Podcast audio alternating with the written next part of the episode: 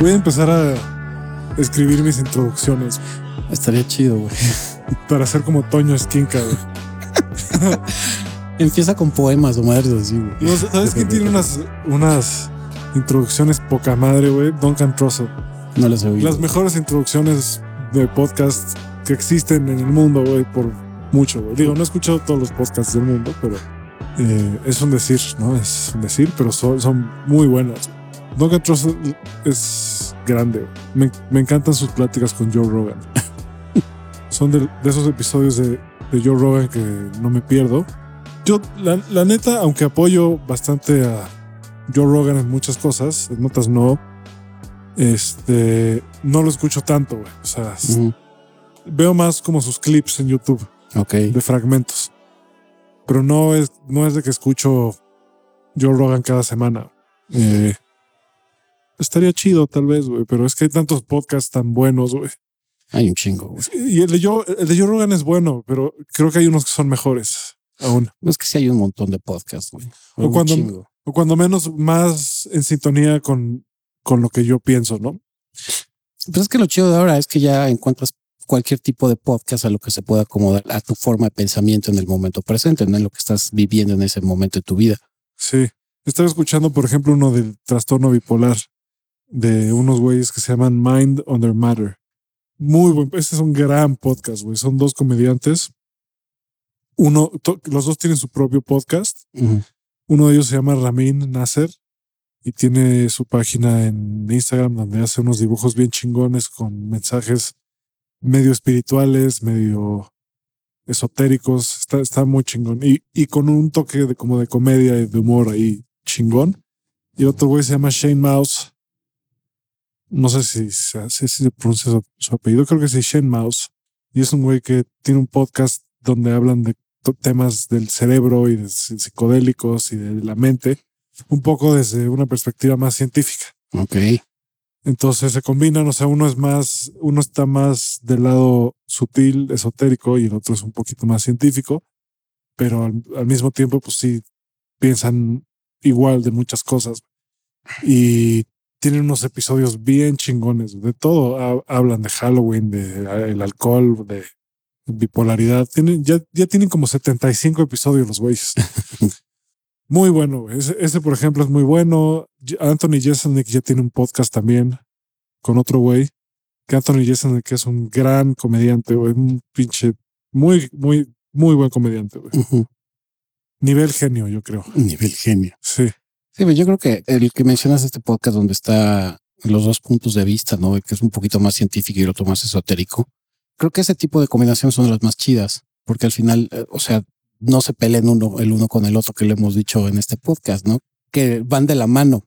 El pedo es cuando se polariza de nah, güey, lo tu pinche pensamiento mágico vale verga. Nah, pues tus pinches papeles científicos son pura egolatría, güey, ¿no? Sí, como, como tú que dices tus experiencias y yo sí doy consejos, por ejemplo. Pero está chido, güey. O sea, porque yo siempre voy a decir, no, pues yo consejos no doy, aunque luego digo a veces que voy a dar un consejo, pero procuro no decir eso porque pues yo no me siento con esa capacidad, ¿no? Es como de, pues, ¿quién soy yo para dar un consejo, güey? O como tú que eres Amlover, güey, y yo soy maga. Qué asco, güey. No, pues bueno, muchas gracias por haber participado en este podcast. No, mira, desde, desde el episodio pasado de Macho Alfismo me quedé muy impresionado con la verdad absoluta de que el único alfa puro de cepa sea AMLO, güey. O sea, no he podido dormir durante estos días que digo, güey, sí es cierto, güey. Tienes toda la razón. Dije, no mames, ese güey, híjole. Sí, ya no me estoy viendo ya próximamente cómo va a destruir al INE y mira, este país se lo va a cargar la chingada, güey. Por cierto, ahí, ahí, sigue instalado el micrófono de Mac. Ahí está, güey. no mames. Ah, ah, Por cierto, bienvenidos a Aftershave. Estoy con Crisanto Donovan. Yo soy Lord Rufine. Y pues este episodio vamos a ver qué sale. Teníamos como programado un tema, pero no sabes el, la- el autocontrol que tuve que aplicar en este momento para no hacer un chingo de comentarios que hubieran estado chistosos, güey, pero hubieran ofendido a muchas personas. Lo hubieras dicho, güey. Bueno, no. Luego te, voy a- luego te explico por qué no lo dije. Sí, hay que ser, hay que ser medidos. Luego te razón, explico por qué no lo dije. Va- me vas a entender mejor. No, no fue, ni siquiera fue por ser políticamente correcto ni nada. Fue porque Se puede ofender. se, puede ofender gente directamente. No, no, pues no.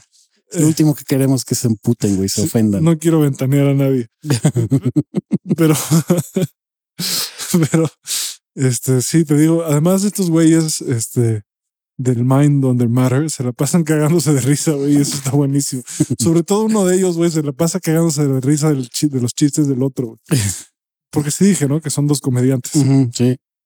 Los episodios de Joe Rogan, por ejemplo, que a mí más me laten es cuando, es cuando habla con otros comediantes, porque platican de, del craft de la comedia y de cómo escriben sus chistes y cuál es su proceso y cómo está el pedo de, de ir de gira y, y también de, de, de los lugares donde han eh, eh, hecho su show y los comediantes con los que han compartido experiencias, etcétera. Entonces, esos episodios de Joe Rogan son bien chidos, güey, porque a mí sí me late bastante todo el pedo de la comedia. Me, me aviento, yo creo que un stand-up a la semana, cuando menos. güey. Pues es que la comedia es un catalizador bien cabrón, güey. Sí. Entonces, eh, creo que son de las artes que más beneficios le traen al ser humano.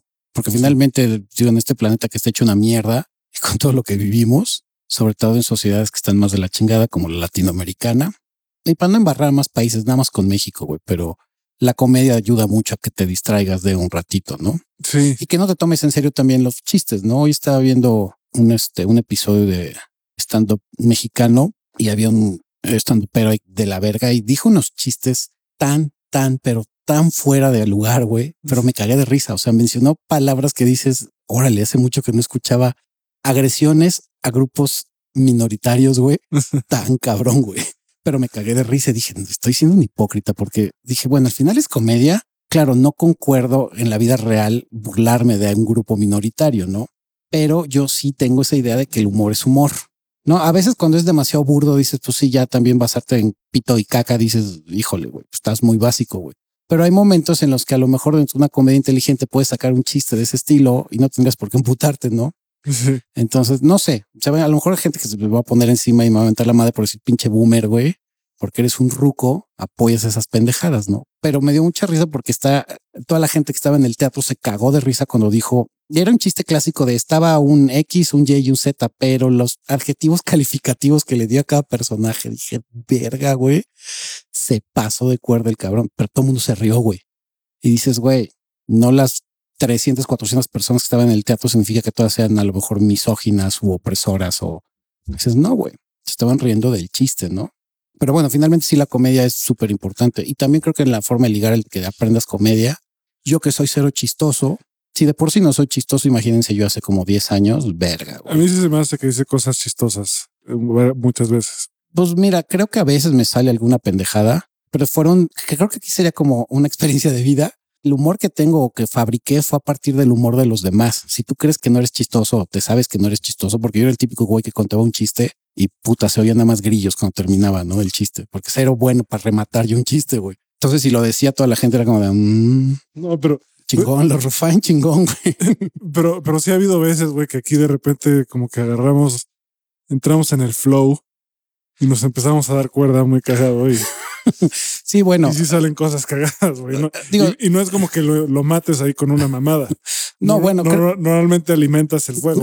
A veces, güey, pero yo era muy, muy, pero muy máster, güey, en matar todos los chistes que podía decir alguien, güey. O sea, digo que yo sí era el típico güey que tú podías decir algo cagado y a mí se me ocurría en ese instante, según yo, contrarrematar y terminaba todo el mundo volteando a ver con cara de hijo, güey, ya mataste el momento, güey. O sea, como estás bien pendejo, güey. Pero aquí el secreto que yo apliqué es que a mis cuates que eran los más chistosos, empecé literalmente a copiarle sus chistes, pero los empecé a adaptar primero a buscar qué tipo de humor o qué tipo, qué o cómo podía yo formar mi propio humor. Y a partir de eso decía los mismos chistes que ellos o comentarios iguales, pero ya a mi estilo, a mi forma de ser y no, no de la manera exacta como lo contaban ellos. Y entonces me empecé a dar cuenta que funcionaba, güey. Y cuando yo empecé a darme color de que la gente se reía, decía, ay, güey, no mames, lo que estoy diciendo ya lo dijo varias personas más o son chistes que ya se conocen, pero como lo estás diciendo tú y el contexto de en dónde lo estás diciendo y con quién lo estás diciendo, suena chistoso, güey. Contabas chistes de Pepito. Pues llegué a contar algunos, güey, obviamente, güey. Yo sí, mi identidad durante la primaria, la secundaria y la prepa era ser el cagado. Éramos yo y, sobre todo em, empezó a cambiar ya en la prepa, por ejemplo. Ya, ya no era. No, no, en la prepa también, güey. Nada más cambié de pareja. Pero tenía un amigo eh, que, que, es de origen ruso. No sé qué tengo yo con Rusia, güey. Pero este güey, muy inteligente, con tenía muy buenos juegos de palabras y nos dábamos una cuerda cabrona y no hacíamos todo, lo, todo lo que hacíamos todo el día era decir pendejadas y dibujar pitos, güey. pero además eh, la competencia era ver quién dibujaba el pito más feo. Qué pedo. Entonces, qué teto. Estábamos horas, güey, teníamos 13 años. Sí, bueno, normal, güey. Y la competencia era ver quién dibujaba el pito más feo. Y todavía por ahí tengo dibujos de, tengo mis cuadernos de, esa época y por ahí de repente me encuentro los dibujos y me cago de risa, güey. Era, dibujábamos pitos feos o gente fea, güey. O sea, lo más feo posible. Esa es una de las cosas que hacíamos, pero no, mi forma de ligar, no sé si le estaba ligando o no, pero mi forma de ligar eh, en esa época era ser chistoso, güey, con las viejas. Y sí se reían de mis pendejadas. Pues es que es una de las técnicas de ligue que mundialmente conocida que es, güey, haz reír a alguien, güey. O sea, mientras una persona esté cagada de risa contigo, usualmente le vas a gustar o por lo menos le vas a traer, va a decir, ay, mira, no me estoy aburriendo con este güey o con esta vieja. Sí. aparte que requiere una gran agilidad mental porque tienes que crear en ese instante una situación cómica, ¿no? Entonces, sí, yo recomiendo que si quieren ligar, pues sí aprendan a ser chistosos. Vean mucha comedia, sobre todo. Hay libros de eso, hay libros de cómo ser chistoso. No, pues hay reglas, ¿no? De cómo, cómo crear un chiste, güey, un remate, un contrarremate, una vuelta de tornillo y madres así. Pero si no quieren leerse eso, pues vean mucho stand-up o muchos, sí, básicamente stand-up. Yo tengo libros de eso y, y, y, les digo que pues más o menos sí, ya, ya traía la, la, la cepa de eso, porque también mi papá es cagado y mis tíos son cagados. Entonces, mi hermano es muy cagado también, güey. Este, pero ya no es mi identidad, ¿no? Por ejemplo, hay, hay, o sea, no empiezo con eso, a menos que, a menos que ya tenga más confianza con cierta gente, no empiezo por ahí. con, con morras sí. No, pero ni siquiera. Con morras sí, a veces empiezo por ahí, depende de qué humor esté. Pues que depende del contexto. Sí, yo, yo también. O sea, a veces eh, trataba de ligar empezando siendo chistoso, pero como no soy chistoso, aplica la frase del try too hard, ¿no? Era, como sonaba forzado. Entonces no jalaba. Entonces lo que me pasaba es que mejor platicaba de cualquier otro tema un poquito más serio. Yo no, no iba a hablar de física cuántica, pero un poquito menos trivial. Y ya después de que entraba en calor en el asunto de que ya estamos platicando y hay confianza, entonces a lo mejor ya decía algún chiste, güey, que venía al, caso en ese momento y ya este, y ya se cagaban de risa. Pero sí digo, si tu manera natural o eres una persona muy chistosa, usa eso a, tu favor. Sí. Por ejemplo, algo que voy a empezar a hacer yo de ahora en adelante, esto lo vi en alguna parte y dije, ah, pues sí, güey, ¿por qué no? Cuando me preguntan a qué me dedico, decir alguna mamada, güey. Ah, sí, esa es clásica. Soy padre católico. Eh, sí, eh, eso es muy bueno. Eso que acabas de decir te lo enseñan en algún momento en el Pico Artistry, que exageres tu profesión. no tu profesión, o te inventas una, güey. Yo ya no puedo entrar a iglesias, yo creo. no, yo tampoco, güey. Nos van a poner nuestra foto en las iglesias. No escuchen a estos cabrones. y tendrían razón, güey, porque si estás yendo a la iglesia y estás teniendo algo de dudas y después escuchas estas mamadas, puede, puede ser que, que te conviertas al, no sé, ¿qué, le podemos decir? Es que también comprarte ya como, pues otra vez, casarte con una ideología, insisto, está ya muy de la verga. Sí, la neta, no es mamada, no es mamada. O sea, siendo bien objetivos. Si tienes menos de 70 años, no sé qué chingados haces en misa. La neta, güey. O sea, o sea hay, hay, hay, algunas razones. Es una boda, esa es una opción. Es un funeral, esa es otra. Y ya, güey, o, qué más puede ser. A lo mejor sí tienen mucha fe en ese Dios, ¿no? Llámese Vishnu, llámese Alá, Buda, Jesús, güey. A lo mejor hay mucha fe, que la fe está chida, güey. Ah. Pero no sean tan dogmáticos, güey. Creo que el dogma no te lleva a ningún lado más que a la polarización. Y lo último que queremos en este pinche planeta es que se polarice todavía más de lo que ya está, güey. Sí, si, hubiera gospel, por ejemplo, si hubiera misas gospel, yo sí iría. De hecho, tengo muchas ganas de ir a una en Nueva York. Un amigo me dijo que dónde ir y al final no fui. Pero en Harlem ahí se supone que tiene unas iglesias de gospel y eso sí, e- eso seguro sí me prendería cabrón. No, bueno, es que es hasta, ya nada más de estar ahí, ver a todo el mundo cantando de la manera en que lo hacen, si te cagas, güey. Porque, a ver, no es, no es que a mí me caiga mal el Jesus, güey. La neta es chido ese güey. No, el Jesus está chingón, güey. Está chido el Jesus, güey. Y las cosas que dice, chidas, güey. Me laten. Chile, de lo ¿Qué que decía? Sí, ¿Qué la- decía? ¿Qué dijo? ¿Qué dijeron que dijo? la- la que dijeron que dijo, güey. Las concepciones, traducciones e interpretaciones de lo que dijo el Jesus, la mayoría pues lo han hecho como a favor de que pues, se, mejore la humanidad, ¿no? y en contra del aborto. Exacto. y a la objetificación de la mujer, ¿no? Pero,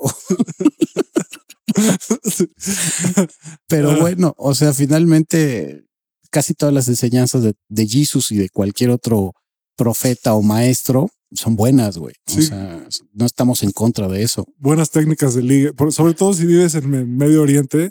Ese güey sabía qué pedo con el ligue, güey. O los güeyes de la Biblia sabían qué pedo porque ahí la forma en la que ligas es, pues compras un camello o varios y los cambias por mujeres. No, bueno, a mí que llegara allí y yo fuera vieja y me dice, mira qué poderes tengo, levántate Lázaro y anda. No mames, yo quiero andar contigo, güey. Así Oh, se ay, liga ya. güey. Así de, güey, ya ligues de esa forma, dices, güey, este güey está cabrón, güey. Mira cómo camino sobre el agua. A la verga, güey. sí, está cabrón. güey. Sí, ligaban chido, güey. Qué horror, güey. Sa- ¿Sabes?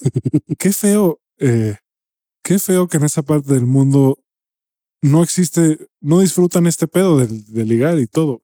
O sea, te dicen con quién te vas a casar y ya. O sea, supongo que sí, los sultanes y la chingada, este, pues sí ligan cuando, cuando están fuera de su país o cuando están como en fiestas privadas. seguro deben de tener su espacio para expresarse realmente como son. Pero fuera de eso, güey, no, no viven No, esa- bueno. esa, esa experiencia, güey. Y yo me pregunto si realmente ligan, porque es gente con dinero, con poder eh, político o económico, pues no ligan tampoco, güey. Un chingo de dinero, güey. Sí. Entonces, eso no es ligar, güey. El, el, el- ligue verdadero es cuando a lo mejor puedas o no tener dinero, entras en ese juego de palabras y de interacción con otro ser humano y hay ese flirteo que, que te sientes padre, güey. Te sientes chingón, que dices, "Oh, a huevo, güey. Aquí hay cierto interés emocional, psicológico y sexual que te prende eh, a seguir en esa interacción, güey. Que el ligue es bien divertido. Cuando sabes ligar o, o estás aprendiendo a ligar, digo, cuando estás aprendiendo es medio de la verga, ¿no? Porque pues, estás aprendiendo y la vas a cagar un chingo, pero ya cuando sabes, es muy divertido, güey. Sí. Y, de- y de hecho ya ahí le pierdes completamente el miedo y ya te vale madre y ya dices tus mamadas con mucha seguridad y usualmente sea hombre o mujer lo que estés ligando, es divertido. sí. Creo que eso hay que hacer una campaña de que el ligue es divertido, güey. No tiene por qué ser un- una tortura, güey. No, y, y también aprender a ligar si no lo tienes natural. Yo creo que sí ayuda a prevenir este acoso, por ejemplo. Cabrón, muy cabrón, güey. Ayuda a prevenir Porque el acoso. cu- cuando te das cuenta que puedes ligar sin necesidad de acosar, es una gran ventaja, porque entonces sí, hombres y mujeres te van a pelar mucho más. Y no las técnicas de ligue que luego te enseñan de que seas un pinche acosador macho alfa de la verga, güey. De que demuestres tu poderío, güey. Y que eres el pinche güey de el lomo plateado, güey, barba de leñador. Es como, ah, chinga tu madre, güey. Ah, sí. Pero sí, ligar es, es divertido. Y aprender a ligar, yo creo que sí es muy básico. Está- ha de ser horrible que arreglen tu. Bueno, sorprendentemente se supone que muchos de los matrimonios arreglados duran más que matrimonios no arreglados. Había una estadística de eso, güey. Pues es que finalmente pues es eso, güey, es un acuerdo. En ¿no? algún lado que pues al final pues estas estadísticas valen verga, ¿no? Porque como dijimos en el episodio anterior, pues todas, todos los estudios tienen límites también. Sí, pues todos los seres humanos son distintos. Por eso Digo, también, eh, o sea, asumir lo de que la evolución del hombre fue de tal forma y la mujer de otra, güey, pues, pues es una asunción y que ahorita me- más que nunca, pues no tiene tanto efecto sobre la cultura porque pues vivimos en un momento en el que todo se está diluyendo un poco y, y ya la sexualidad es mucho más fluida, que supongo que siempre ha sido fluida, pero ahorita se está reconociendo lo fluida que es la sexualidad. Es que está cabrón, digo, pues llevamos no sé cuántos años con esa ideología de que, de que no son muchos, que es lo más triste, pero que llevamos con esa idea de que pues el matrimonio es para siempre y una sola persona. Y, y dices, no, güey, pues cambias. O sea, con el tiempo vas cambiando y van cambiando tus gustos y tus prioridades y no por eso una, te tienes que casar y decir con esta persona hasta el día que me muera. ¿Se puede dar? Sí, pero yo no creo que sea lo más recomendable. Sí, La diversidad es lo más chido, la neta. Las opciones, que también lo hemos dicho, cuando te vuelves una persona que tiene opciones, ya no andas a ir de rogón o de rogona. sí. Yo, yo, yo sí entiendo el, lo chido que puede ser una relación monógama, porque pues he tenido relaciones monógamas y estuvo chido, güey, tener ese, esa complicidad y atracción y todo, todo, todo lo que platicó Mac en el episodio pasado de amiga, eh, cómplice y amante. Es- eso está chido, pero pues, como hemos dicho cien mil veces, güey, pues no, es el único formato. Hay gente que además, pues tiene otro tipo, otras necesidades sexuales. No, y, lo hemos mencionado, siempre y cuando sea una elección, o sea, que realmente por elección, ¿sí? o sea, ¿a qué me refiero? Cuando tú eliges es porque hay opciones. Entonces, cuando tú ya te diste cuenta o probaste otras opciones y terminas diciendo, mira, pues sí, ya probé el pedo de ser bisexual o el pedo monógamo o el pedo de relación abierta o polígamo, la versión que tú quieras de relaciones, cuando ya probaste, tienes ese chance de decir, ok, no me gustó esto, no me gustó aquello. La monogamia es lo que más cuadra conmigo y la escoges. Pero la bronca es que la mayoría de la gente que es monógama no lo hace porque haya sido una opción, sino porque era su único recurso. Porque es lo Sí. que les enseñaron y dijeron, güey, esto es así y debe de ser así. Y si no, estás viviendo en pecado o estás de la chingada. Que por eso hemos dicho por qué la infidelidad es algo permanente y continuo en la humanidad, porque finalmente llega un punto en el que pues sí te aburres de estar con la misma persona y no significa que no la ames. Pues, Simplemente quieres diversidad, güey. pues, no, pero no todos. No, yo no estoy diciendo Sí. que todos. O sea, por eso digo que por eso son opciones. Sí. La, la bronca es que la gente no prueba las demás opciones, se casa nada más con una sola idea y por eso hemos dicho, cuando tú dogmatizas una idea, de- ya valió madre porque no probaste lo demás. Pero yo no creo que tengas que probar lo demás necesariamente. Tienes que saber que existe, eso sí. Pero imagínate que tengas que, que tengas que probar todos los formatos de relación, güey, puta. No, por eso son opciones. O sea, tú eliges, lees, te informas. Si te interesa, lo pruebas, pero tienes opciones para elegir. Yo No, estoy diciendo que las vivas a huevo. No, pues yo, yo, por ejemplo, sí estoy convencido que soy hetero y ya lo he dicho, aunque yo puedo decir Henry Cavill abraza mi cuchara, no le voy a decir métemela, güey. No, sí, yo tengo la opción de hablarle a todos mis amigos gays y, y ponerme como vela derretida en un bucaque. pero, pero, verga, güey. pero la neta no se me antoja tanto. güey. Sí, a mí tampoco. Aunque ahorita que lo dije ya se me antojó un poco más. No, tal- vez estaría chi- bucaque, güey. Tal vez no. estaría chingón. Háganme un bucaque. Nada todos, más con que todos coman piña, no hay pedo. Vine prepara- Lo- Vénganse preparados. Lo único que no quiero experimentar, una, una, una novia, o no sé cómo llamarle, que tuve, me, me platicó que había, que ella había probado mecos que sabían horrible, güey. Dije, como, güey, verga, eso se puede, güey. Híjole. Y me dejó tramado para siempre, güey. Casi, casi todo el tiempo estoy viendo, verificando que yo no tenga algún pedo ahí, que mis mecos huelan feo, güey. Pues usualmente van a ver a cloro de A cloro. güey. Eso Si es como, huelen, si es no como- huelen, pero cloro está bien, güey. O sea, es oler a el cloro. olor- usualmente es el olor natural, güey. Olor, oler a cloro está bien. No es un olor desagradable, la neta. A mí no me gusta el olor a cloro, güey. Bueno, Pero bueno, sí, si huele a otra cosa distinta al cloro, chécate, güey. sí, o O sea, sea que a basura, podrido, güey. Dices, puta, güey. mira, me- mecos con olor a cloro, pues no es un olor desagradable. No es un olor agradable tampoco. El olor a cloro no es agradable. Pero El problema es el sabor, que sí hay muchas mujeres, la mayoría te dice, güey, sabe culero. Y ¿Sabe? la consistencia está culera. güey. sabe, sabe feo.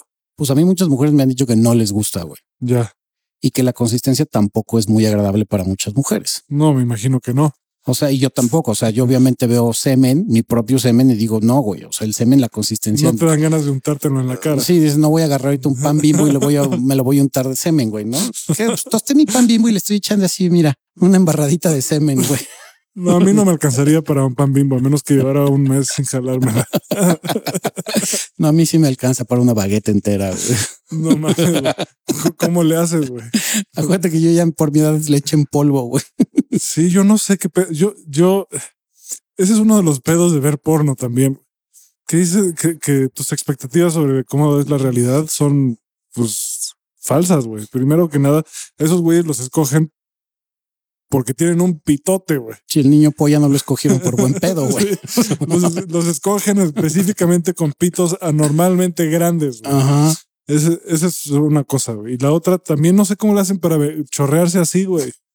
Digo, ya, no, o sea, en el porno amateur ya ves que no todos son así, ¿no? Que a veces sale, salen normal, ¿no? Dos gotitas, güey.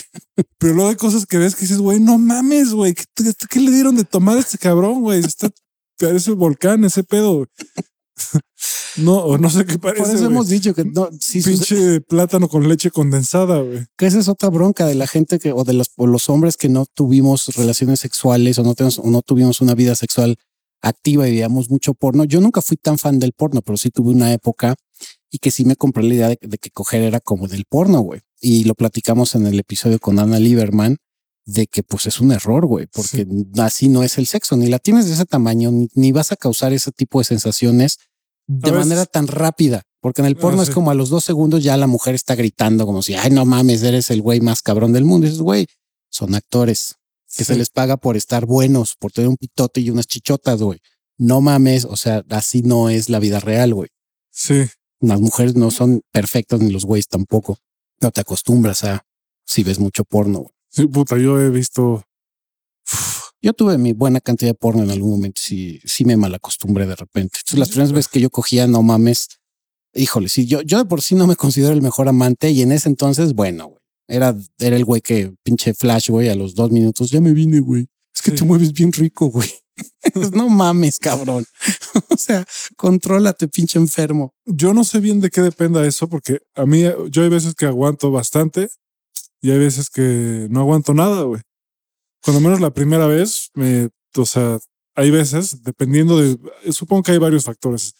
Según yo, tiene algo que ver con ansiedad, porque las veces que más rápido me he venido es porque he, tenido mucho estrés sobre mí durante esos días. Pues son un chorro factores. El, el- puede ser el miedo, la ansiedad, el que seas precoz, el, el estar acostumbrado a venirte en chinga por ver porno. También de que pues no coges y encima, o sea, inmediatamente que se desnuda la mujer o el güey, pues te excitas y te vienes, güey.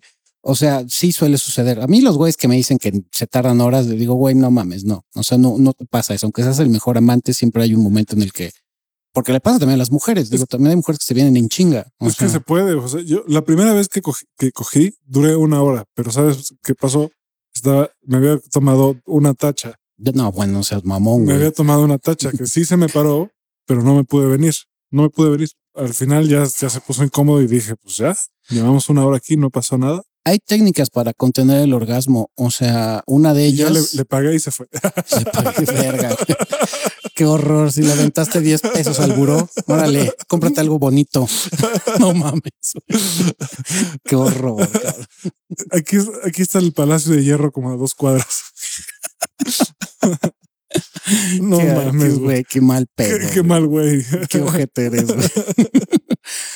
¿Sabes qué es lo peor, güey? ¿Qué? Que sí es cierto, güey. Esa historia es real.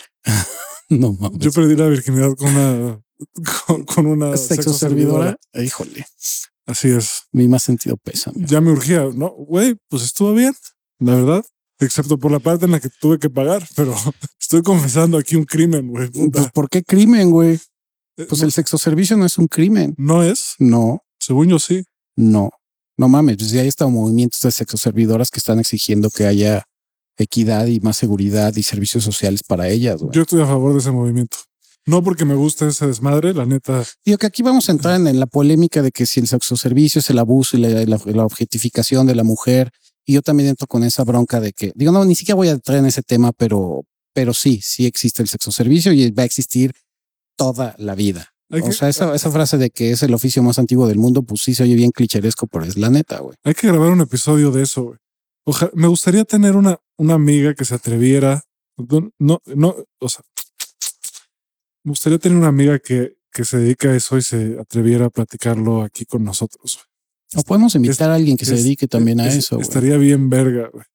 Para que nos Pinches platiquen. historias ching... Puta, esas, sí tienen- que tienen historias. No, bueno, entre sus historias y también lo, por lo que muchas de ellas luchan, ¿no? Pues que tengan más seguridad y más servicio social.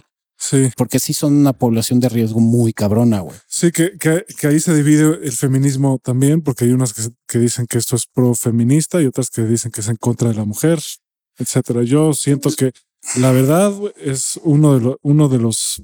Alguien me dijo hace poco esto y le dije, y tenía razón, pero es, uno, es una de las transacciones más honestas del mundo. Eh, sí, porque, porque al final, por ejemplo, pues estás aprovechando de un güey y estarle sacando dinero constantemente, aunque te caiga mal, este, no, este, no te parezca atractivo, pero te lo coges de todas formas solo para que te mantenga, etcétera. Pues es más o menos lo mismo, pero deshonestamente, güey. No es honesto, güey. O sea, no está siendo honesto con ese güey, ¿sabes? Bueno, y digo, a veces, a veces el güey sabe, ¿no? Pero pues como que los dos están siendo deshonestos en el, en, en el pedo. Yo aquí me voy a echar feministas encima para variar, pero sí conozco yo amigas que a lo mejor no cogen con un güey con el que salen, pero sí lo utilizan, a lo mejor se dan un fajecito, algunos besos con él, pero sí lo extorsionan, güey. O sea, que, que dices, güey, me pagó mi viaje, me, me compró comida, cenas, regalos, ¿no? Y yo no me lo cogí, pero a lo mejor le di unos besitos que dices, güey, pues al final es una forma de prostitución porque estás ofreciendo servicios sexuales a cambio de bienes materiales o económicos, güey. Que por eso ahorita se van a aventar feministas, van a decir, eres un hijo de puta, pero es neto. O sea, yo estoy hablando de amigas que sí conozco y que están en Tinder o en Bumble y salen con un güey y a mí mismo me cuentan de, güey, no mames, yo nada más salí con él para que me pagara, güey. Y a veces ni me lo cogí, güey, nada más me lo choré, güey, le cerré el ojito y mira, lo traía de mi pendejo, güey. Sí, que obviamente no tienen obligación de cogerte. No, nada, ninguna. Eso sí, sí, eso metas en la cabeza, no porque salgan con una mujer o un güey, les tienen que... Y les estén pagando todo, uh -huh. este, significa que te, que te, tengan que regresar a cambio de eso, ¿no? Pero... Sino aquí estoy hablando de las que, de las amigas que conozco que sí efectivamente extorsionan al güey. Premonición. O sea. Sí, y, y, digo, no es, o sea, no es necesariamente moralmente mal, ¿no? No. Digo, yo creo que un padre sí les diría que está mal, un sacerdote, pero yo creo que está bien. O sea, ni, no está bien tampoco, está, es neutral. Yo siempre he dicho, me voy a también aquí echar muchos güeyes encima, porque yo fui de esos güeyes. Yo era el típico simp que le pagaba todo a las mujeres y claro, también mi idea machista de que pues si ya te pagué, cógeme o dame un beso, ¿no? Ya después cuando me quité esa ideología, nada más tenía la idea de que pues estoy pagando por complacerte, güey, ¿no? Con la idea o la esperanza de que en algún momento andes conmigo, güey. Que al final es lo mismo que si yo quisiera que me diera un beso, ¿no? Estoy esperando que mi dinero compre tu amor, güey, que eso estaba de la verga. Sí. Que muchos güeyes lo siguen haciendo, la mayoría. Muchos. Ya, ya muchos. al día de hoy, si yo le digo a una mujer de, oye, güey, te invito, te invito porque quiero invitarte y porque se me da la gana compartir mi dinero contigo, ¿no? Pero yo ya no espero nada a cambio. O sea, me vale madre si me correspondes o no. Es como, güey, yo salgo porque me la quiero pasar bien contigo y de entrada conmigo, güey. Que eso lo deben de hacer todos los güeyes, porque sí me ha tocado ver de repente inclusive videos en internet de güeyes que se emputan porque, ah, pinche zorra, viene conmigo y le estoy pagando y por qué se va con otro güey. ¿Quién eres tú, cabrón? su papá o qué chingados, güey. Ni aunque fuera su papá. Exacto. Es como, güey, no tienes porque, o sea, Ni aunque fuera su papá. si en algún momento la vieja se quiere ir con otro güey, pues bueno, ni pedo, güey. El pedo es que estabas enfocado creyendo que tu dinero la iba a comprar, güey. Le estabas utilizando como un objeto, güey. Que también ese es un tema, por ejemplo, eh, un tema interesante a platicar es el, el, machismo aplicado a tus hijas. Uy. Los papás que, que controlan a sus hijas porque no sale vestida así. Porque son sus dueños. Uh -huh. Puta. No te voy a dejar que tengas novio hasta que tengas 50 años, güey. Sí. No. Está grave. No, no, quiero, otra vez, no quiero ventanear a alguien, pero alguien muy, muy cercano a mí está pasando por una situación en la que su novia, su papá es, este, la quiere controlar de todo, en todo. Y se acaba de enterar de que están viviendo juntos. Puta, no mames. En otro país y le reemputó y esta mujer ya tiene 27 años. Dijo, güey, qué pedo. Sí. Pero es, sí existe. Ya es una mujer eso. adulta que puede decir, güey, yo hago lo que quiero. Güey. Es un ser funcional, güey, ¿no? Me mantengo vivo en otro país. ¿Qué coño tienes que estar metiendo en mi vida emocional, sexual, güey? Sí. Te vale madre, aunque seas mi papá, güey. Como el papá de la Britney. Eh, otro hijo de puta, güey, ¿no? El papá de la Britney Spears. Que se pasó de cuerda con la Britney y la dejó bien trastornada, güey. Puta, sí, ves, ves, sus videos ahora y dices, sí, que, o sea, ya daño permanente. Sí, se nos fue, güey. sí. Es culero, pero Britney Spears sufrió ahí de todo, güey. Machismo, violación, güey. tanto física como a sus derechos humanos, güey. La dejaron mal el papá, güey. Sí, que eso es algo chido de las nuevas, eh, de la nueva generación de sex symbols masculinos y femeninos, como que ya tienen más derechos y ya, este, digo, todavía se los cogen de mil formas. O sea, yo, yo, yo veo que el pobre Justin Bieber cada vez se la pasa peor y cada vez se parece que tiene cáncer el cabrón. Qué cool. No, no, pero tuvo Lyme. tiene, o tuvo Lyme. que sí, o sea. Que te, que te deja todo flaco y desnutrido, güey, y baja tu sistema inmune y la chingada. Y ahora tiene, y ahora tuvo un otra madre que le dejó paralizada media cara. Y eso, obviamente, yo creo que tiene mucho que ver con el nivel de estrés que maneja el cabrón. Pues entre el nivel de estrés y también la vida que te das cuando eres rockstar, ¿no? Cuando llegó a su pico, que estaba súper pues, mamado y súper bueno y con un chingo de fama y de dinero y que quieras o no, pues eso también hace que se te bote la canica, güey.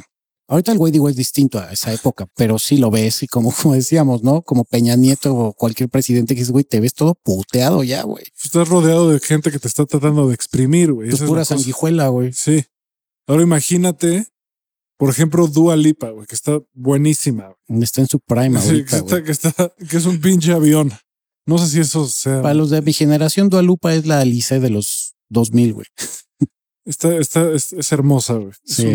y además. Es chida artista aparte. Sí, como que tiene mucha onda, güey.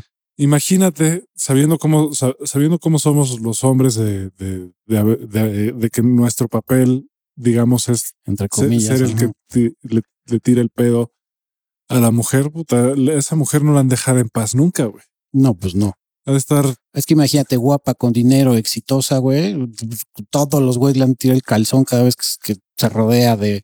Sí. De gente, güey, en fiestas, bares, antros, reuniones, güey. Nunca va a faltar el cabrón que se le acerque ahí a tirarle el calzón, güey. Pero no hay pedo, yo la voy a salvar. le voy a hacer la vida más fácil. Bien simple, güey. o bien ince. No, sí, más simple.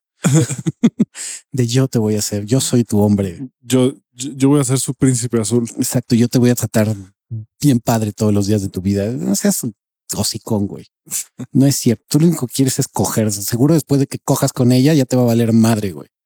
Eh, pero sí es mi puta, es, una de mis de mis crushes de celebridades. Sí, yo, mío no, no es crush, pero sí, sí se me hace muy atractiva y se me hace mi, crush más, artista. Mi crush más grande es Margot Robbie Ah, bueno, yo lo he dicho, no sé si es Jennifer Aniston, sigue siendo Jennifer Aniston. Margot Robbie, seguida por, no sé si Lenny Kravitz o Harry Styles. Y después Dave, David Gahan, el de Depeche Mode. Yo sí, Lenny Kravitz también se me hace un. Hay muchos hombres en esta lista, pero. Sí, sí, Lenny Kravitz es una mamada. Se, se me hace un güey bastante. Ah, no, espérate, perdón, perdóneme. Zoe Kravitz está. Ah, también. Está ahí a la par de Margot Robbie. Qué, qué cosa, qué, pero anda con, con el Channing Tatum. Ah, está bien feo el güey. Sí, pero tiene un chingo de onda el cabrón. Sí, es no, no, no está feo y es chido el güey. No, es galán, es galán. Sí, sí, es galán. Es guapo y, y tiene mucha onda, mucha onda y se, y se ve que se llevan de huevos. Cuando menos por, por, por ahorita. En cambio, Megan Fox con Machine Gun Kelly parece que en cualquier momento va a ser un murder suicide ahí, güey. Esos dos güeyes me dan miedo. O sea, pues cada quien no maneja sus relaciones como quiere, pero sí digo, guau. Pero el otro día sí vi.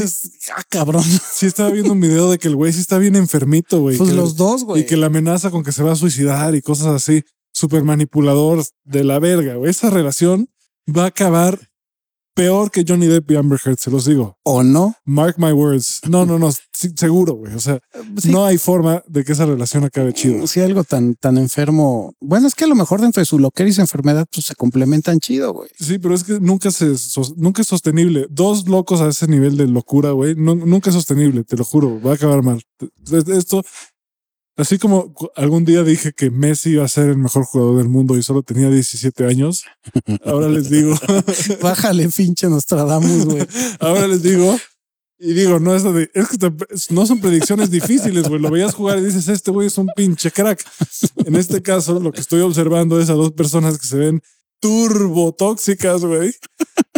Pero mal pedo, güey. O sea, pero feo, de que se han de cagar, se han de comer su caca y cosas así. Coprofílicos. ah, cosas horribles. O sea, espero que no involucren a otras personas. Así que hubo, mi amor, vamos a revolcarnos en caca. Va, güey. o vamos a, o vamos por niños, una cosa así. Tráete al perro, güey. Pero entre ellos va a acabar mal. Es- o sea, porque el, el güey, o sea, imagínense a Kurt Cobain que se murió dándose un tiro con una escopeta en la boca. Ese güey andaba con Courtney Love y era una de las relaciones históricamente más tóxicas Sí, cabrón. que han habido. Bueno, Kurt Cobain, dentro de todo, en, los ojos se le ve como cierta nobleza al güey. Como que era, no era mal, güey. A este cabrón no se le ve nada de eso, güey. No se ve malo, pero se ve, Enfermo. se ve muy enfermo, güey. Sí se ve muy, o sea, como un niño muy abandonado algo, algo le pasó a ese güey. No, no, no he visto bien su historia, güey. Pero Yo siempre, mira, yo siempre voy a defender hasta cierto punto las relaciones que pueden llegar a ser muy tóxicas, pero que dices nada más se involucran entre ellos y entre ellos se hacen mierda, ¿no? Y que lo disfrutan aparte. Porque que no se nos olvide que no a ese nivel, pero yo por lo menos sí puedo dar fe de que tengo relaciones de amigos que son tóxicas, güey, con sus esposas, güey. No de ese nivel, a niveles más normales, pero siguen siendo tóxicas, ya están, güey. Y a lo mejor entre, ante sociedad son, se llevan bien, pero detrás de bambalinas, ah, no mames, güey, lo mal que se la pasan, güey. Sí, pero bueno, de, de- en general, eh, las relaciones entre famosos suelen ser difíciles. Sí. Yo- hay pocos que no se han divorciado. O sea, es difícil encontrar uno que no se haya divorciado. Sí, todos en algún momento. Hasta Brangelina se separó. Bueno, Brad Pitt ya venía divorciado y creo que ella también Pues según esto, en la película de Mr. y Mrs. Smith fue donde se pues, empezaron a se agarrar. empezaron a agarrar y ahí mandaron Brad Pitt a la chingada a, Jennifer Aniston, ¿no? Puta, es que, es que Angelina Jolie ahori- ahorita todavía se ve bien, pero hubo un tiempo en el que, cuando menos para mí, puta, que Es muy guapa. A mí nunca fue, no, no es mi estilo de mujer porque también se me hace que está bien enferma. No es mi estilo, pero o sea, sigue estando guapa. a mí ojos azules con pelo oscuro y labios grandes, no mames, me, me derrite, güey, por completo, güey. Muy cabrón, pero me derriten muchas cosas eh, hoy en día, la neta, güey. Hay cosas que, o sea, cosas estereotípicas y cosas no estereotípicas que, que sí digo, hay unas, o sea, te- hay morras que conozco que no son estereotípicamente lo, lo, lo ideal, pero no mames, cómo me maman. Si te prende el anafrito, güey. Sí, sí, sí. Pero sí, esos son mi, mi- mi- mis crush, celebrity cru- crush de ahorita son Margot Robbie y Zoe Kravitz, su papá y también, Lenny, Sí, Lenny es una mamada. Harry Styles sí, Da- Dave Gahan. Dave Gahan, no mames, qué pinche onda tiene ese cabrón. Yo que sí, nada más creo que sería Jennifer Aniston. Jennifer. Aniston, pues está muy, muy, muy vainilla. Pues es que yo soy muy vainilla, güey. Yo sí soy muy clásico, güey. Y Jennifer Aniston sí se me hace como wow. No, nunca he sido de súper extremista. Hay Dua Lipa, sí, cierto. también. Bueno, Dua Lipa también se me hace chida. No es mi crush, pero se me hace chida, güey. Pero sí, al final de cuentas, el, el nivel de fama sí te llega a, a volar. Bueno, Madonna ve cómo en lo que cómo está ahorita, güey. También te gustaba Nicole Kidman, ¿no? Bueno, Nicole Kidman y esta otra Kate Beckinsale también se me hacen dos Ah, sí. mujeres muy guapas. Yo, yo, a mí también me fascinaba Kate Beckinsale. Sí. Y también Jennifer Connolly. Jennifer Connelly nunca fue mi hit. A mí me encanta, güey. Y en Top Gun se ve increíble. Sí, es muy guapa. Es muy guapa, pero tenía un amigo que también mataba por Jennifer Connelly, que decía, güey, se me hace la más guapa del mundo. A mí nunca me llamó la atención. Es muy guapa, pero no es mi estilo de mujer. Y a mí que me encantan las mujeres de 40 para arriba. Jennifer Connelly, puta, uf. sí me dora el taco. güey. Sí, te doy el taco, güey. Sí. Pero sí, y ya regresando a la realidad, pues bueno, o sea, ya es distinto, ¿no? Las mujeres que tenemos. Digo, en un mundo bizarro, pues sí andaría con alguna de ellas, ¿no? Si Pues, tuviera mira, acceso a... Yo te voy a decir, y espero no sonar mamador, pero yo sí he conocido y he estado con mujeres de ese, de ese, no, no, no a ese nivel profesionalmente, pero de belleza. Si yo no tan cabrón, o sea, sí, no, no tanto como tú, porque tú estuviste más involucrado en el mundo de los modelos, pero sí llegué a estar con mujeres muy guapas. Eh, sí, sí, modelos, güey, literal. Pero no tan, no era tan normal en mi vida. Siempre estaba más aterrizado en, en- en mujeres más normales, güey. Yo, yo sí. con- Que aparte, nunca fue tan mi hit tampoco andar con mujeres tan guapas, güey, por el hecho de que en ese entonces también yo era bastante inseguro y aunque pudiera yo ligármelas por ser inseguro, eh, pues sí es un gran pedo andar con alguien muy guapa o guapo porque pues todo el mundo le está asediando todo el tiempo, güey. Y eso a mí me detonaba unos celos espantosos, güey. Entonces decía, pues mejor no, güey, mejor con alguien más normal, güey. Sí, como dije en el episodio pasado con Max, si, si eres celoso, güey, aléjate de las modelos, güey, porque Uy, no, vas a sí. pasar muy mal. Se va a volar la cabeza así. No, cabrón, güey. Y seguramente ah, ahorita me no, no, no, pensando como alguien más, más woke, al final eso vale verga, ¿no? Yo he estado con todo tipo de mujeres y en realidad, pues todas me han gustado. O casi todas. Y te voy a decir todas, güey. Casi todas me han gustado de una forma u otra y, y hay, hay una frase en, eh, muy chingona en, en Californication, que es una de mis series favoritas, aunque, Es muy buena. aunque valió verga después. No, y ahorita Pero- yo creo que si la, muchas mujeres si la ven, se les va a hacer lo más machista del mundo. Puede ser que parezca, sí, podría parecer misógina, pero Porque David se- decía esa frase de no hay nada como darte una raya de coca en las nalgas de una vieja. Puta, ya nomás con eso. sí, que la neta, no, o sea, si lo ves así muy neutralmente, no tiene, no, no, no tiene, no, no afecta a nadie ese comentario, güey. No es un comentario. Híjole, ya ni voy a decir, pero yo creo que sí, mucha gente va a hacer. No, yo sé que, yo sé que mucha gente sí, pero es, eh, pero es medio neutral, ¿no? Pues no está diciendo nada. Para empezar, nada que no sea cierto. Pinche machismo aquí saliendo. Claro, la voy a usar de mes. Sus nalgas van a ser No, mi pues, mesa, güey. pues no está diciendo que le está usando, güey. No mames, no está diciendo nada. O sea, no está diciendo nada, pero bueno. X. X, este.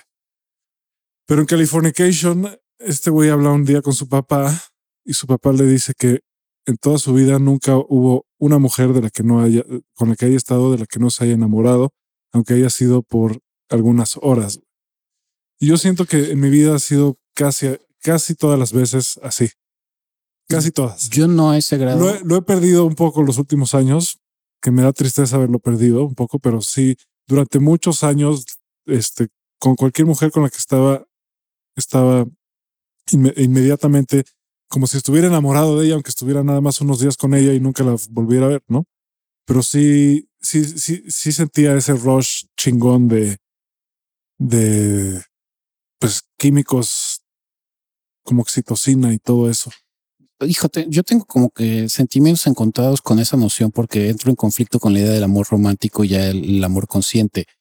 Porque creo que cuando ya tienes cierta experiencia a la hora de ligar o de conocer o socializar con muchas personas, como eres mucho más consciente, ya no es tan fácil que eh, te dejes ir más por algún aspecto y sientas ese rush de enamoramiento, ¿no? Aunque sea por unas horas. A mí me pasa eso. O sea, yo si de repente tengo un, un rush con alguna mujer, es porque sí hay algo ya muy específico que digo, wow, está increíble lo que, lo que me está demostrando esta, esta persona, ¿no? Ya sea a nivel psicológico, emocional o espiritual que me prende. Pero es muy raro ya porque te vuelves, después de muchos años, en mi caso, te vuel me volví muy, muy picky. Decir, ok, ya sé lo que me gusta, qué es lo que me prende, entonces ya no es normal que con cada mujer que conozca me emocione tanto. Antes sí me pasaba, antes sí, cuando yo empecé como pick-up artist, cualquier mujer que yo conocía, pues por el mismo hecho de que era algo novedoso para mí y no conocía la forma de ligar y ya y estaba empezando a experimentarlo, cada mujer que yo conocía decía, wow. A mí me dejó de pasar el año pasado, pero antes de eso, puta, sí fue. Y, la verdad es que no me arrepiento nada de eso porque eso, eso aumentó la calidad de la experiencia un chingo. Y regresando un poco a Californication, a mí, a, a mí sí me sirvió ver a ese güey. Adapté muchas de sus cosas a mi estilo de, de, de convivir con mujeres y con gente en general, pero más con mujeres porque si lo ven, si lo analizan bien y desde un punto de vista realmente neutral, no es misógino. güey. Nada más es decadente, güey, tal vez. Yo lo, Pero yo- no es precisamente misógino. No, no, no trata mal a ninguna de estas mujeres, a menos que consideres que tratar mal a alguien sea eh, nada más, ah, no sé cómo decirlo, güey. A menos que consideres que, que, que estar con muchas mujeres es tratarlas mal a todas. Yo lo único que puedo recomendar de esa serie que a mí me gusta mucho, pero lo único que puedo recomendar del personaje de David Duchovny es eh, la- Duchovny. Duchovny. Ducombi. Duchovny. Ducombi. Son como Mark Zuckerberg. El Mark Zuckerberg y el David Du- Duchovny. Sí, te la mamaste, te la mamaste. Eh, ah, bueno, el personaje de este cabrón, este, la asertividad que tiene, lo asertivo que es en toda la serie eso me puede a mí mamar. No, pero también tiene, tiene mucho humor y también. Bueno, el humor también, pero para mí lo que más me, me impresionaba era lo asertivo que es. Pero también tenía esta parte, el güey, de, de, de escuchar a todas estas morras y escuchar sus problemas, interesarse en ellas y realmente le interesaba y le gustaba estar con mujeres. Ujú. O sea, se le ve que le gusta estar con mujeres y no las trata mal en el aspecto como de cabrón, güey. O sea, las trata. Más bien lo que le pasa es que el güey no se puede resistir a veces a sus tentaciones y la termina cagando, ¿no? Pero no las trata mal. O sea, si la ves, neta, no las trata mal. No trata mal a ninguna. Hay, hay, hay unas con las que tiene algunas discusiones por ahí. Hay una en, la primera temporada la que sí trata medio mal. Me acuerdo, una pelirroja, pero no por machismo ni por misoginia. Pero bueno, Ve- ve- Vean la serie. O sea, si eres un güey que quiere aprender, por lo menos dentro de mis recomendaciones de esa serie es sí checa la asertividad que tiene el güey. Y creo que también lo que dijiste, el humor, tiene un humor bastante el wit se llama, wit. Wit.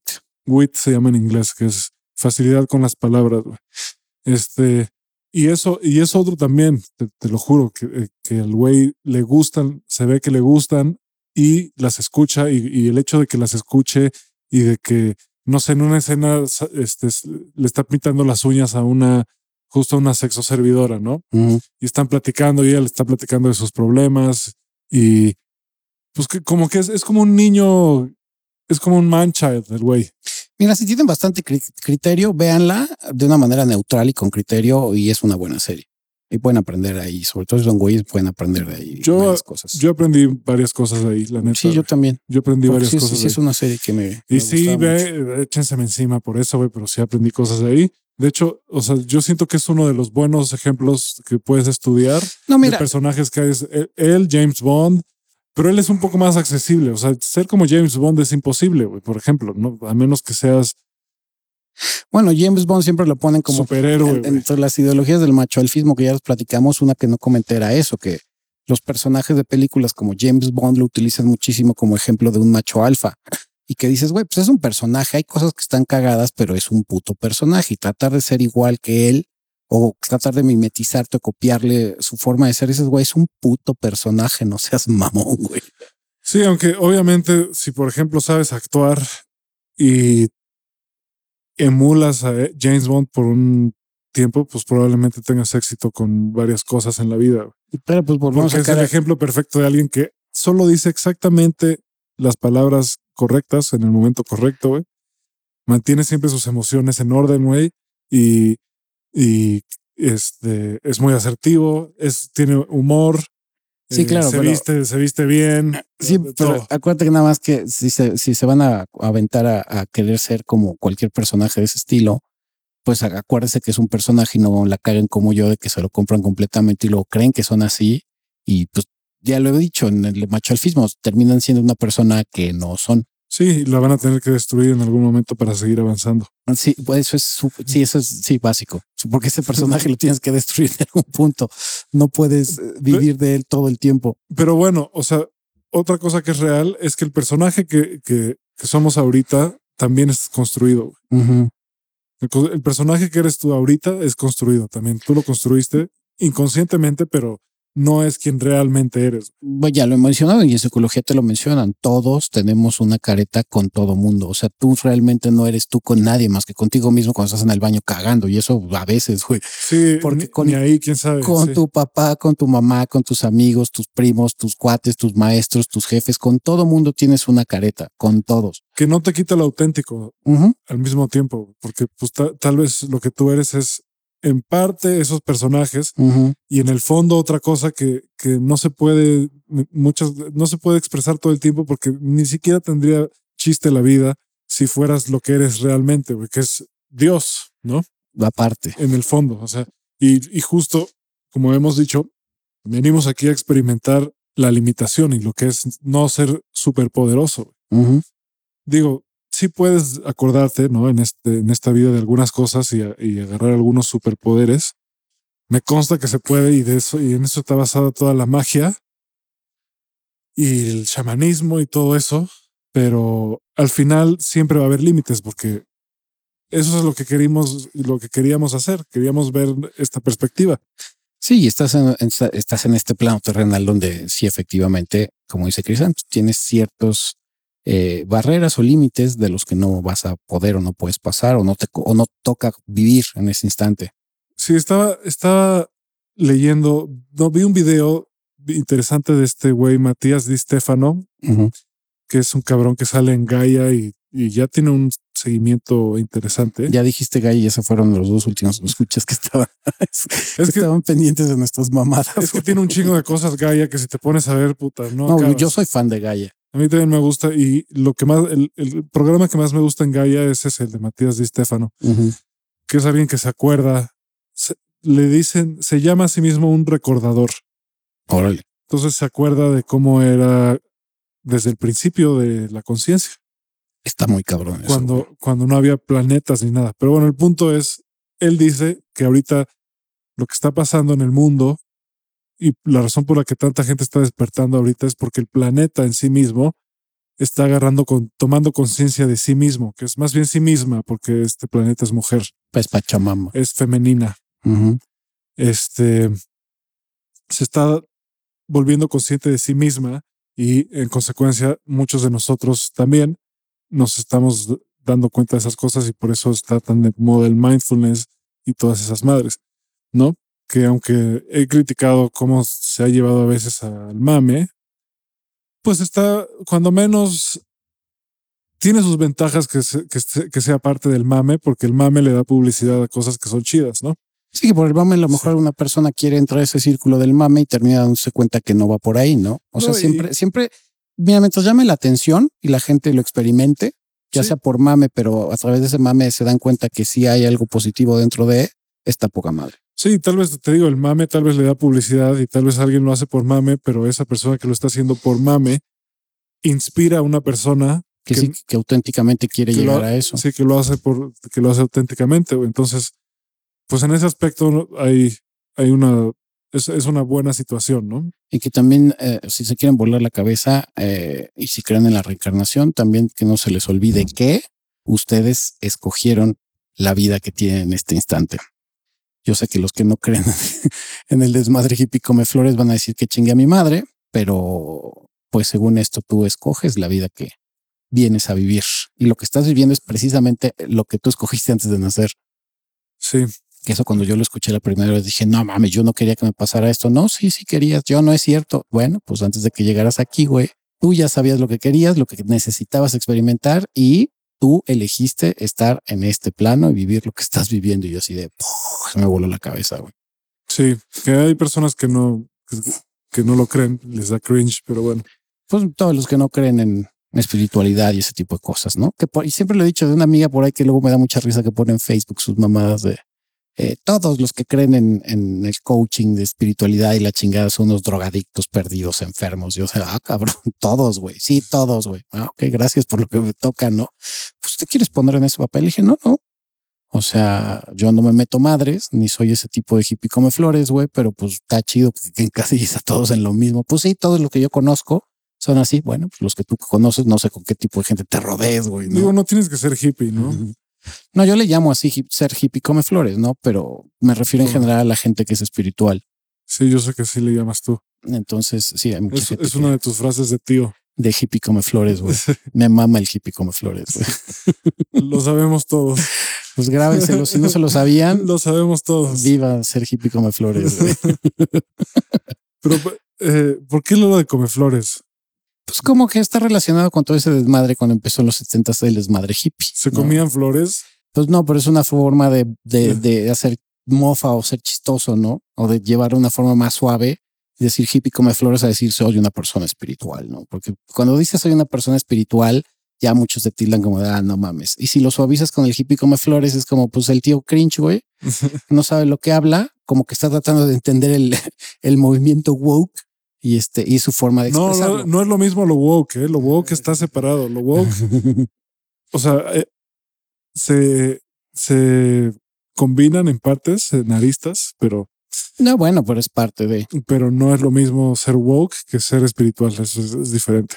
son parte de. Los, los woke son gente que ah, hasta yo podría ser un poco woke a veces, pero, pero gente que, que aboga por los nuevos mandamientos del mundo nuevo. Ay, Dios mío. Sí. Pues bueno, Así de mamador como suena, pero es eh, woke es como, como la gente que te corrige por, por hacer un comentario homofóbico o por este o por hacer un comentario antisemita como Kanye mm, no, bueno, ese güey verga.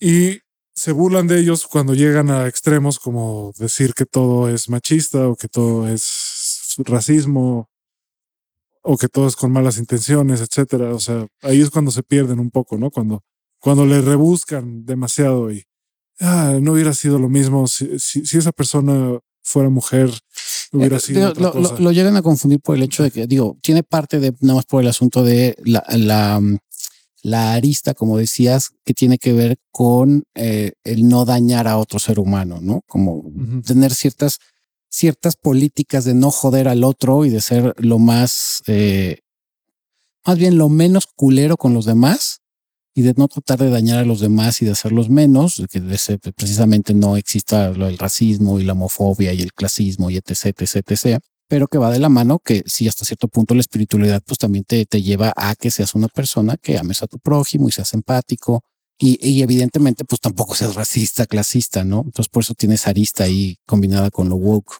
Sí, pero ahora todos somos espirituales.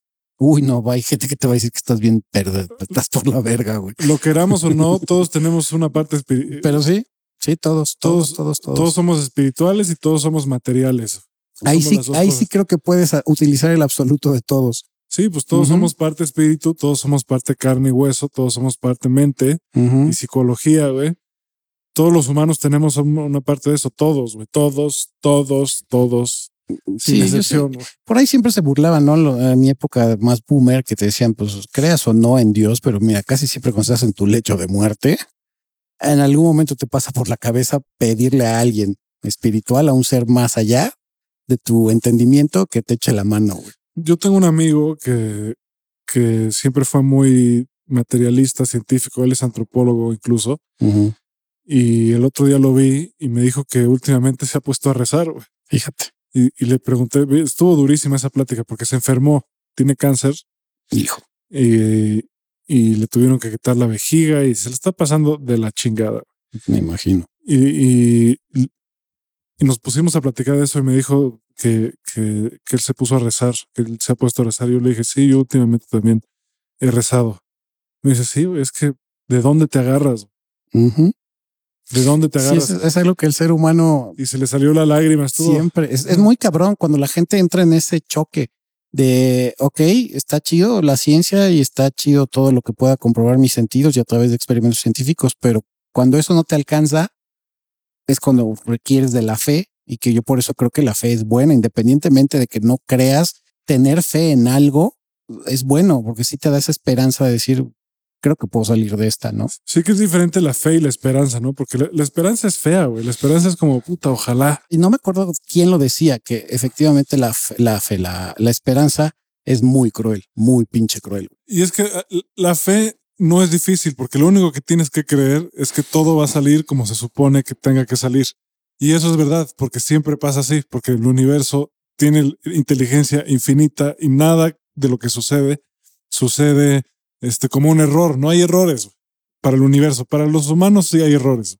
Lo, cosas que percibimos nosotros como errores, pero siempre hay una, un motivo, razón o lo que sea por lo que suceden esos errores. Al final te terminan llevando a aprender lo que tenías que aprender. Aunque te mueras en tu próxima vida o lo que sea, es lo que tenía que pasar. Nunca, nunca es, no, nunca es accidental. Digo, se creen en Dios, ¿no? O en el Sí, por universo. eso, por eso lo que, lo que mencionábamos, que, que, que te- precisamente cuando tú vienes de planeta, tú ya escogiste venir aquí y que, y que pues no es un error que tú lo hayas escogido. Si lo escogiste es porque tú ya tenías ese conocimiento de que te faltaba experimentar lo que precisamente estás viviendo en este instante en la, en la Tierra. Sí, so- solo hay errores en la, en la razón y en la lógica. Ahí hay errores. En todo lo demás, pues no. O sea, digo, no digo que no cometamos errores todos, ¿no? Pero más no, bien, bueno, pues por eso somos seres humanos. nos- eh, nosotros en nuestra visión limitada que tenemos ahorita, lo percibimos como un error. La parte más profunda o más elevada de nosotros mismos no lo ve como un error, lo ve como un nada más como un evento que sucedió y que tuvo un efecto. Y ya, es todo lo que voy a decir. pues bueno, eh, no dejen algo más que quieras agregar para este episodio de, pues no sé ni de qué fue, güey, pero. pues fue de todo, de tocho morocho. Pues bueno. Solo los, los quiero, yo los quiero cuando menos. No sé si lo otro fue también. Yo los amo. Nunca nos hemos conocido, pero bueno, algunos de ustedes sí. Sí, hay algunos. Y los quiero y que Dios esté con ustedes. Y con su espíritu. Procede el sacerdote a entregarte tu hostia. Y después nos vemos atrás de la iglesia. Porque no va a estar remojada esa hostia con vino, sino con un gran bucaque. pues bueno, yo les mando mucho beso, abrazo, a papacho. Saben que los amo y no dejen de eh, checar nuestras redes sociales, tanto TikTok como Facebook, como Instagram, como YouTube. Y eh, pues nos escuchamos la siguiente semana. Los amamos. Yo les mando mucho beso, abrazo y a papacho en el en el beso de abuela. beso, de abuela. y tú, Crisanto. Y un abrazo esta vez. Un abrazo. Y les, les recomiendo una serie que se llama Inside Man. Véanla. Ah, y, vean Californication, por favor. Ah, esa sí, esa es importante estudiar, yo eh, creo. Esa está muy chida. Funciona, a mí me funcionó. Creo que está, creo que está en el punto medio donde mucha gente puede decir es misógina o pueden decir sí está chida. Nada más véanla con criterio amplio. Yo la verdad creo que no es misógino, pero bueno. No, yo tampoco. Y creo que es bastante entretenida y se puede aprender ahí dos, tres cosillas. Y el personaje no es misógino. Yo mamo al personaje. A mí, el, el, ¿cómo era? David Ducombi. Bien, está, basado en Bukowski, que, que, sí, que sí era misógino, pero este güey no. Ah, sí, exacto. Pero bueno. Pues nos escuchamos la siguiente semana. Cuídense, pórtense y pues abur.